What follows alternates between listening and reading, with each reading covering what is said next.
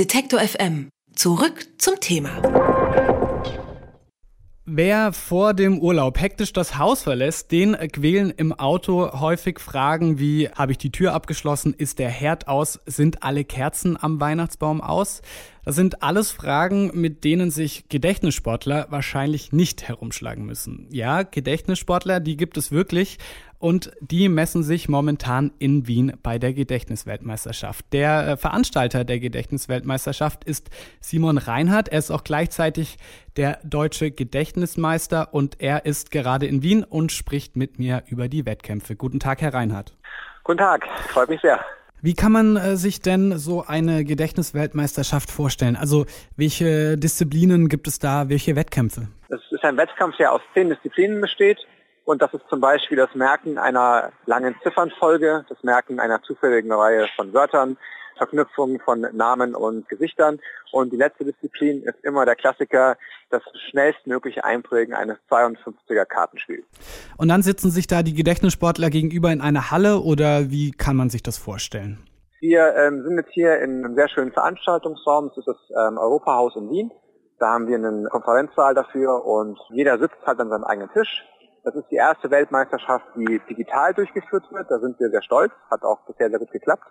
Und jeder sitzt eben letztlich dann an seinem Laptop und merkt sich zuerst die Dinge. Und dann fängt die Wiedergabezeit an. Und nach dem Ende der Wiedergabezeit bekommen die Sportler die Ergebnisse.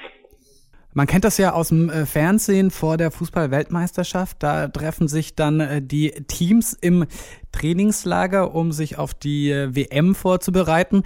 Wie ist das denn bei Gedächtnissportlern? Was machen die denn in der Vorbereitung? Da hat jeder Gedächtnissportler eigentlich sein eigenes Trainingslager zu Hause, in dem genau die Disziplinen geübt werden, die auch im Wettkampf vorkommen. Zum Beispiel so viele Ziffern wie nur möglich in fünf Minuten einprägen und man versucht seine eigenen persönlichen Bestleistungen dann zu übertreffen und letztlich einfach auch ein gutes Gefühl zu haben für Zeit, Geschwindigkeit, Rhythmus und einfach seine Sicherheit zu erhöhen. Wenn man sich jetzt so als äh, durchschnittlicher Mensch äh, so einen Gedächtnismeister vorstellt, dann hat man äh, wahrscheinlich die kindliche Vorstellung, dass das auch im Alltag alles viel leichter sein muss. Also man vergisst ja nichts mehr. Ne?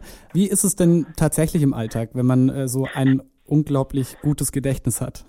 Es ist so, wir nutzen ja bei ähm, den Meisterschaften Gedächtnistechniken. Also soweit ich weiß, hatten wir noch nie jemanden mit einem sogenannten fotografischen Gedächtnis. Da bin ich eh ein bisschen am Zweifeln, ob es sowas überhaupt gibt.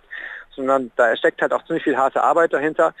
Und mit diesen Gedächtnistechniken kann man sich natürlich auch im sozusagen wirklichen Leben Dinge einprägen, die sehr nützlich sind, auch im Beruf und auch im Studium. Ich habe die Techniken zum Beispiel auch intensiv in meinem eigenen Studium angewendet und es hat mir sehr geholfen. Können Sie da so ein paar kleinere Techniken vielleicht einfach erklären, die man auch als untrainierter Mensch irgendwie anwenden kann, damit das eigene Erinnerungsvermögen besser wird?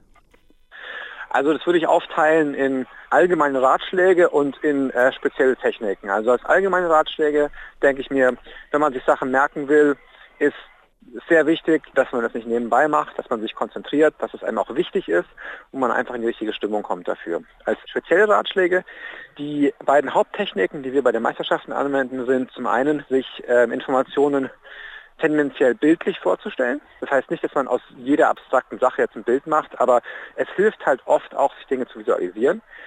Und der zweite Punkt ist, die Hauptmethode eigentlich ist die sogenannte Ortmethode, Routenmethode, Loki-Methode, die Orte benutzt, also wirklich reale Orte, an denen man sich bewegt, im Park, auf dem Weg zur Arbeit und sich da so kleine Wegpunkte sucht. Das kleine Bäumchen auf der Wiese, dann die Bank vielleicht, dann die Tür zum Park und an jedem von diesen Orten versucht man Informationen zu verknüpfen.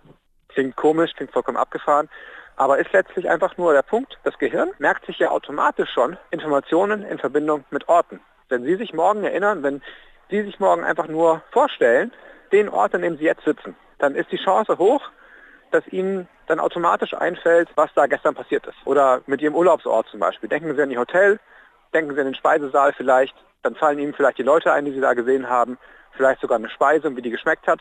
Das sind alles Informationen, die das Gehirn automatisch, evolutionär bedingt mit Orten verbindet. Und im Wettkampf machen wir eigentlich nichts anderes, als das quasi bewusst anzuwenden. Wir warten nicht darauf, was das Gehirn macht. Wir nehmen uns selber die Orte und dann verbinden wir Informationen damit.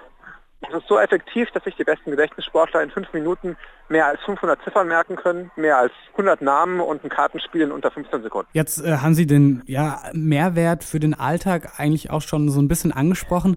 Gibt es denn äh, darüber hinaus noch ja, vielleicht einen gesundheitlichen Mehrwert, wenn man äh, sein Gedächtnis dauerhaft äh, belastet und anstrengt und fördert?